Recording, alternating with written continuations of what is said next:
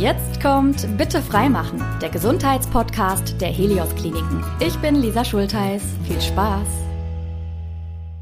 Herzlich willkommen zu einer neuen Folge. Wir beantworten eure Fragen rund um die Gesundheit. Schön, dass ihr heute einschaltet.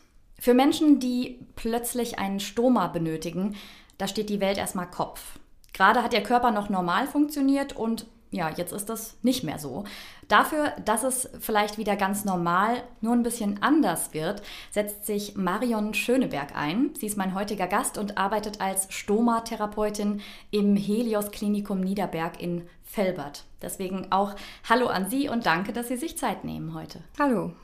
Frau Schöneberg, bevor wir richtig ins Thema einsteigen, äh, vielleicht noch eine kleine Schnellfragerunde vorab. Gibt es bei Ihnen morgens Kaffee oder Tee? Kaffee. Kaffee, sehr gut, bei mir auch. Lieber Sport oder Musik?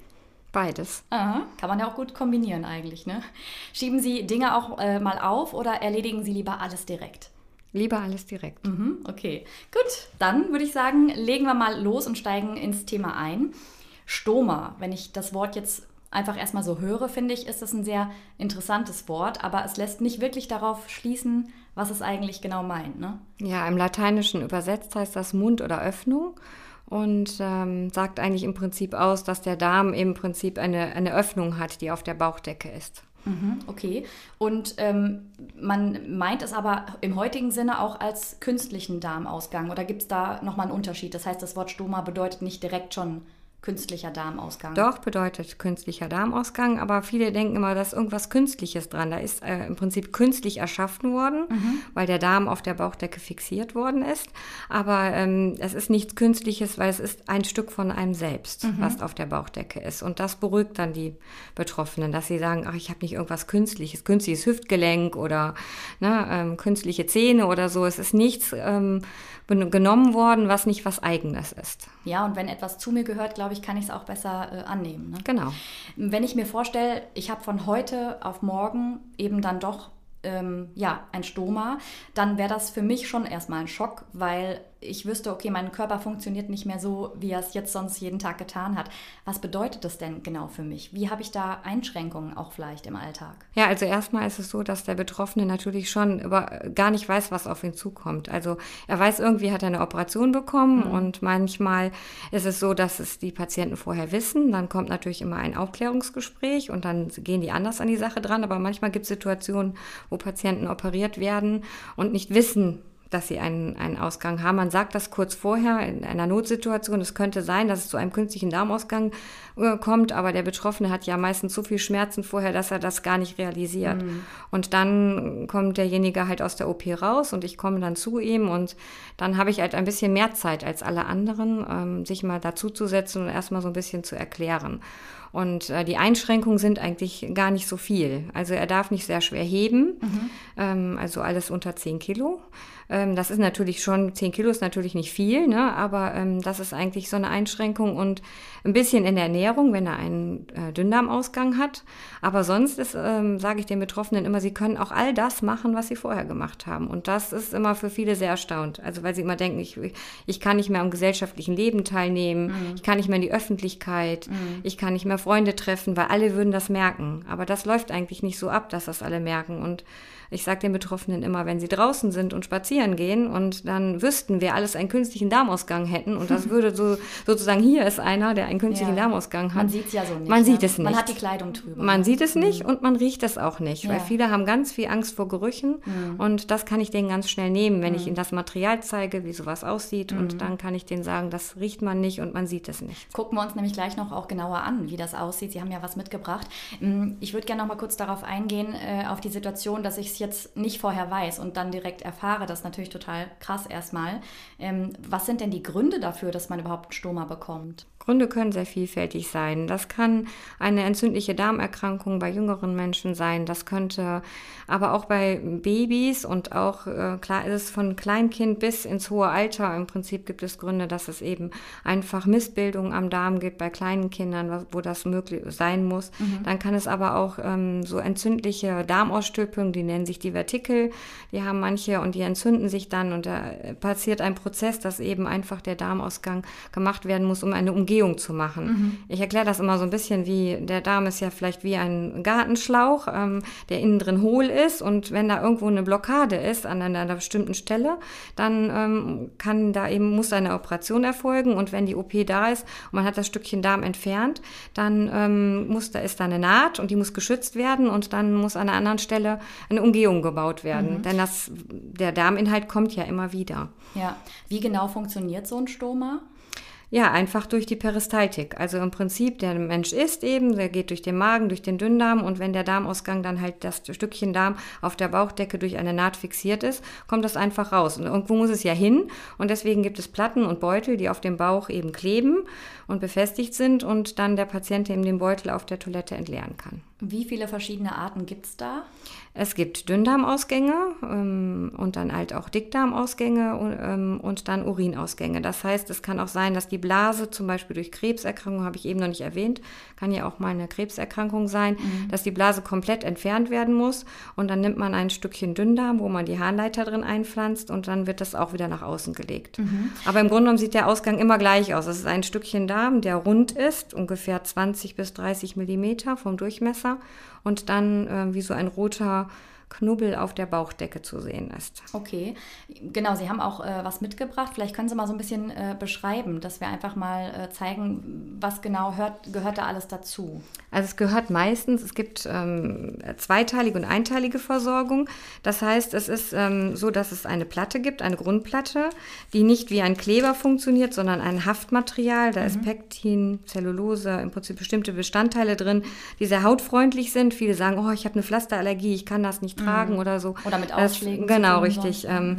und ähm, die wird halt einfach eine Folie, die abgezogen wird und dann ist die rund meistens und dann wird die auf dem Bauch halt fixiert. Mhm. Vorher wird die Platte ausgeschnitten, mhm. angepasst an das, äh, ich sag mir immer wieder Knubbel oder Stückchen Darm, was da so rauskommt. Mhm. Und ähm, das ist abwaschbar, das heißt, die mhm. Patienten können damit duschen gehen, sie können damit baden gehen, sie können auch schwimmen damit gehen, sie können in die Sauna gehen. Viele sagen sich auch, kann ich das alles wieder weitermachen? Ja. Dafür gibt es extra Kleidung, dass das nicht auffällt. Und ähm, natürlich müssen sie immer mit Versorgung gehen. Es kann nicht sein, dass das Stoma so offen ist oder ja. sowas. Also immer irgendwas drauf. Okay. Ne? Mhm. Und ähm, dann wird ein äh, Beutel da drauf fixiert. Der ähm, ist jetzt meiner ist jetzt durchsichtig, weil ich am Anfang immer das Stoma beobachten muss, wie es aussieht, ob die Durchblutung gut ist, wie der Stuhlgang aussieht. Und dann gibt es unterschiedliche Ausführungen. Also entweder ist der Beutel offen, dann mhm. ist er halt bei Dünndarmausgang, weil der Stuhlgang aggressiv und dünn ist. Es gibt aber auch geschlossene Beutel.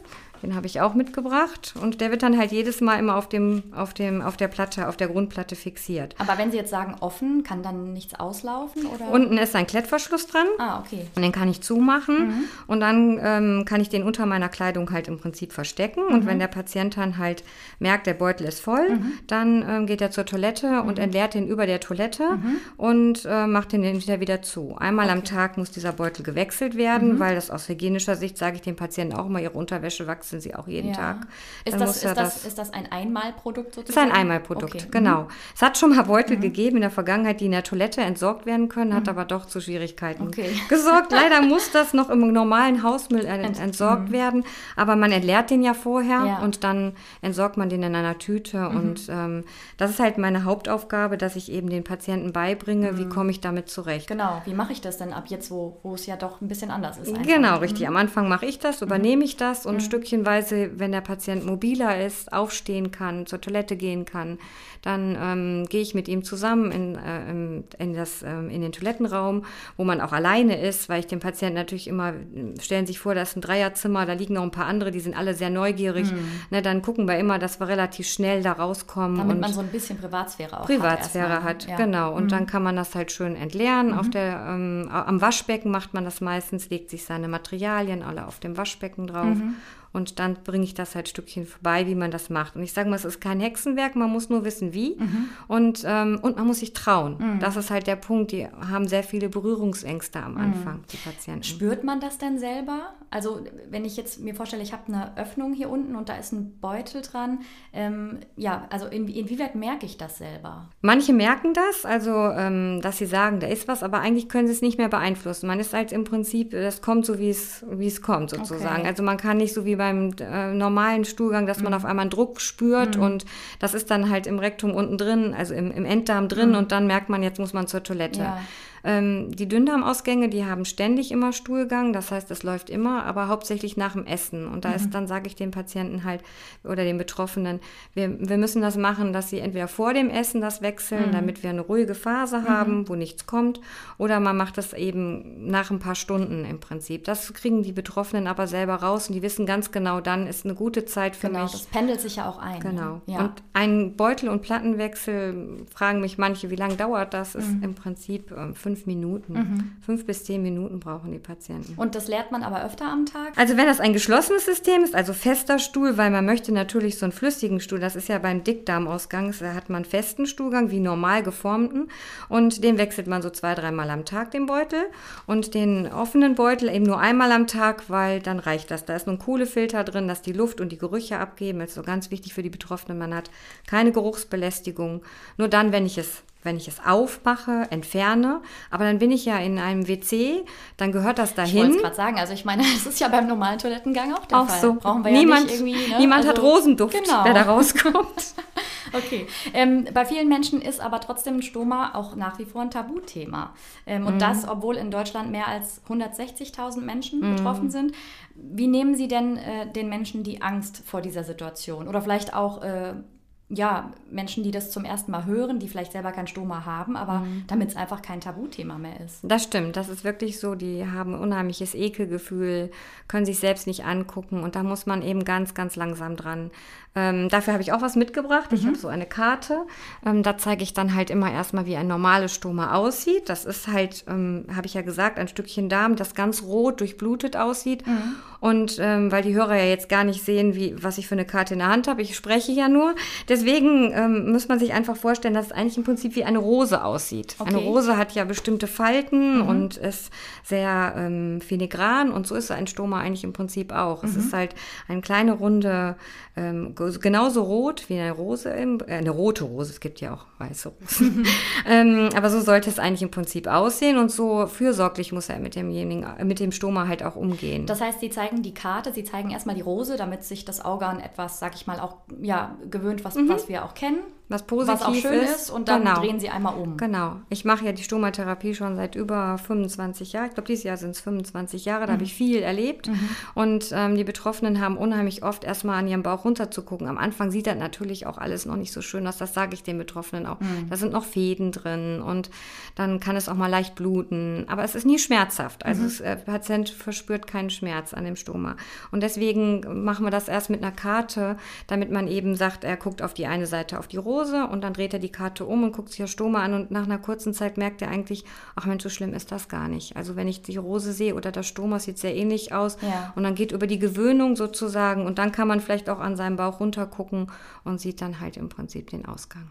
Was war der Grund, dass Sie gesagt haben, ich möchte in dem Bereich arbeiten? Ähm, ja, das ist halt so, ich bin ja Krankenschwester und ähm, ähm, eine Kollegin hat neben mir im Büro gesessen ähm, und die hat das gemacht und ähm, die brauchte ein bisschen Unterstützung und ähm, ich war zu der Zeit äh, in der Schüleranleitung, also das heißt, ich habe Schüler angeleitet und gar nicht mehr so auf der Station gearbeitet und mir fehlte der Patientenkontakt. Und dann habe ich halt gedacht, okay, das ist eine Patientengruppe, die man betreut über einen gewissen Zeitraum und sie von einer Unselb äh, von einem, die sind ja unselbstständig und ängstlich in eine mhm. Selbstständigkeit und ähm, mit einem guten Gefühl nach Hause geht. Mhm. Und das ist ja das, was eine Krankenschwester gut findet oder überhaupt Pflegepersonen, dass man irgendetwas, äh, jemanden dahin bekommt, dass er wieder selbstständig ist und eine gewisse Lebensqualität hat. Das mhm. ist ähm, macht einen im Prinzip relativ glücklich zu sagen, äh, das, das habe ich gemacht. Und ähm, ja, und als ich das dann äh, gemacht habe, in dem Zusammenhang hatte meine Mutter mich mal damals gefragt, hör mal, was machst du denn jetzt? Du hast ja einen neuen Job, du machst ja nicht nur Schüleranleitung.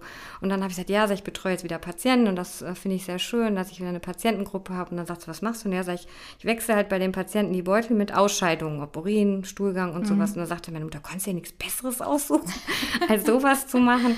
Aber ähm, es ist halt einfach, ähm, ja, ein, ähm, eine Sache, wo ich ähm, merke, dass das halt ein Prinzip ist, so dass der Patient so unglücklich ist und ich ihn in die Selbstständigkeit und auch zeige, dass das gar nicht so schlimm ist. Ja. Und, ähm, und ich muss ganz ehrlich sagen, ein Beutel zu wechseln ist unheimlich sauber. Mhm. Also es ist nichts Dreckiges oder ähm, es tut ihm nicht weh. Und wenn er dann das selbstständig wechseln kann und nicht mehr auf Hilfe angewiesen mhm. ist und dann irgendwann nach Hause geht und sagt, Mensch, ich kann das jetzt alleine machen mhm. und ich mhm. komme wieder zurecht und ich brauche keine Hilfe, dann ist das einfach eine schöne Sache. Ja, ich, ähm, ich kann natürlich die Frage Ihrer Mutter verstehen. Trotzdem fällt mir dazu direkt ein, ja gut, also wenn Sie es nicht machen, wer macht es denn dann und wer hilft uns denn dann? Also wir sind ja auch darauf angewiesen, deswegen ist es total wichtig, dass es Menschen wie Sie gibt, die mhm. uns da einfach um, vertraut damit machen und einfach ja, begleiten.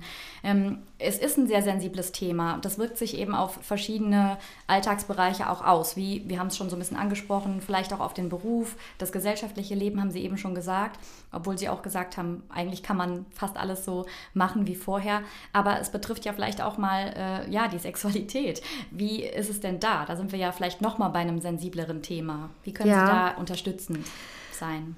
Die Betroffenen fragen nicht. Die sagen auch nichts zu dem Thema. Mhm. Und ähm, in meinen Weiterbildungen habe ich dann halt auch ein, nochmal ein extra Seminar gehabt, so eine Stomatherapie-Ausbildung, wie ich sie gemacht habe, geht ja über zwei Jahre berufsbegleitend zur Krankenschwesterausbildung dazu. Ja. Und ähm, danach habe ich nochmal ein Seminar besucht, wo es gerade um dieses Thema ging. Und ähm, ist auch nicht, noch nicht so lange her. Und da haben wir darüber gesprochen, dass eben die Betroffenen gar nicht das ansprechen würden. Aber wir, wir sind die erste Bezugsperson, die im Prinzip recht nah an der Sache dran ist. Mhm. Und deswegen müssen wir es einfach mal einmal ansprechen. Mhm.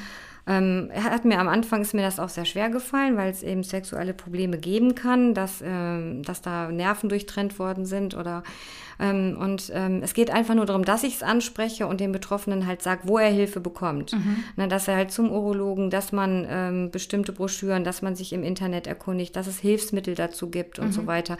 Aber ich muss das ja nicht mit ihm bearbeiten sozusagen. Mhm.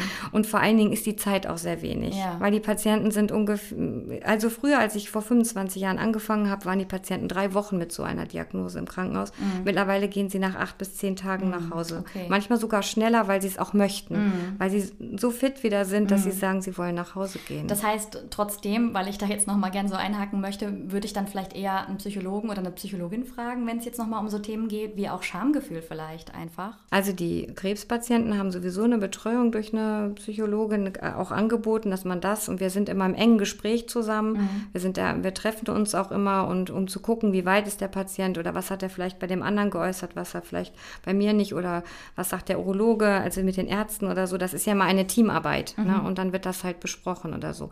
Aber ich spreche es halt immer an oder ich habe eine Broschüre, die ich den Betroffenen halt geben kann. Jetzt hängt eben die Lebensqualität äh, dann auch damit äh, zusammen oder beziehungsweise viel mehr davon ab, wie gut die Betroffenen auch beraten werden. Ähm, je besser sie sich irgendwann selber auskennen, desto einfacher wird es ja wahrscheinlich auch mit der neuen Situation umzugehen. Was ist denn vielleicht aber auch für Angehörige wichtig zu wissen? Also mit den Angehörigen mache ich immer einen Termin. Das heißt, ich frage immer, ob sie verheiratet sind oder wenn sie nicht verheiratet sind, ob sie einen Freund haben oder jemanden, der ihnen nahe steht oder sowas. Weil es immer einfacher ist, zwei ähm, hören nochmal zu, ne, die Informationen, dass man einfach genug weiß oder sowas. Und dann mache ich halt Termine mit den Angehörigen.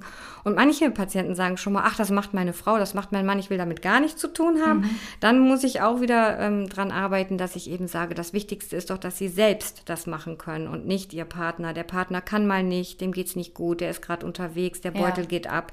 Da muss ich einfach in der Lage sein, das auch alleine zu machen. Mhm. Aber wie gesagt, die Angehörigen leite ich immer mit an mhm. und, ähm, und dann kommen die halt vorbei und dann machen wir einen Termin aus und dann meistens ist der Patient dann schon ein bisschen fit und selber und kann das dann seiner Frau zeigen und die Frau muss nur ein bisschen unterstützen vielleicht. Und äh, wenn ich jetzt jemandem begegne, der äh, einen Stoma noch nicht gesehen hat und ich habe eins, würden Sie dann sagen, einfach offen und ehrliche, direkte Kommunikation? Also wirklich einfach sagen, okay, ich habe das, das funktioniert so und so in meinem Alltag und das sage ich den Betroffenen immer, aber ich glaube, so ist es nicht. Mhm. Ich glaube schon, dass viele das einfach nicht so sagen und man muss das ja auch nicht alles immer preisgeben, was mhm. man so selbst hat. Aber beim Stoma ist es ja so, dass die Lüfte, also die Darmgeräusche auch abgehen und das mal knattern kann. Mhm.